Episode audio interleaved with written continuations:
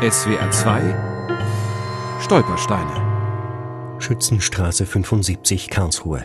Hier wohnte Markus Ichel Gewürz, Jahrgang 1892. 1938 nach Polen deportiert. 1939 Krakau, tot im Ghetto. Das sind die nüchternen Daten auf meiner Messingoberfläche, mit denen ich in der Schützenstraße erinnere an Markus, genannt Max Gewürz. Sehr viel weiß ich nicht über sein Leben. Geboren und aufgewachsen ist er in Mielec, einer Kleinstadt im Karpatenvorland. Viele säkulare und auch streng religiöse Juden lebten dort. Kurz nach seiner Bar Mitzwa zieht Max nach Frankfurt am Main, wo sein Vater ein Zigarettengeschäft betreibt. Dann verliert sich die Spur des jungen Mannes für viele Jahre. Erst 1920 taucht sein Name wieder in einem Dokument auf.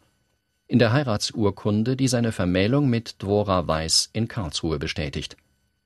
In rascher Folge kommen vier Kinder zur Welt. Vater Max arbeitet als Vertreter für eine Textilfirma. Vater ging morgens mit Koffern mit Bettbezügen und ähnlichen Waren aus dem Haus. Wenn er abends den Koffer wieder heimschleppte und nichts verkauft hatte, durfte man sich ihm nicht nähern. So erinnert sich später Tochter Fanny. Max Gewürz war wohl nicht streng religiös, lebte aber nach den jüdischen Traditionen.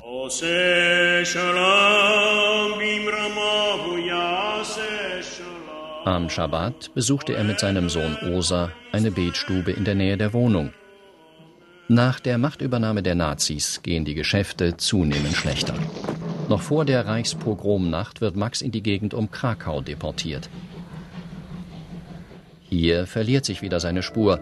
Es ist nicht endgültig geklärt, ob er im Ghetto von Krakau gestorben ist, nach Auschwitz gebracht wurde oder von einem deutschen Erschießungskommando im Wald bei Gorlitze ermordet wurde.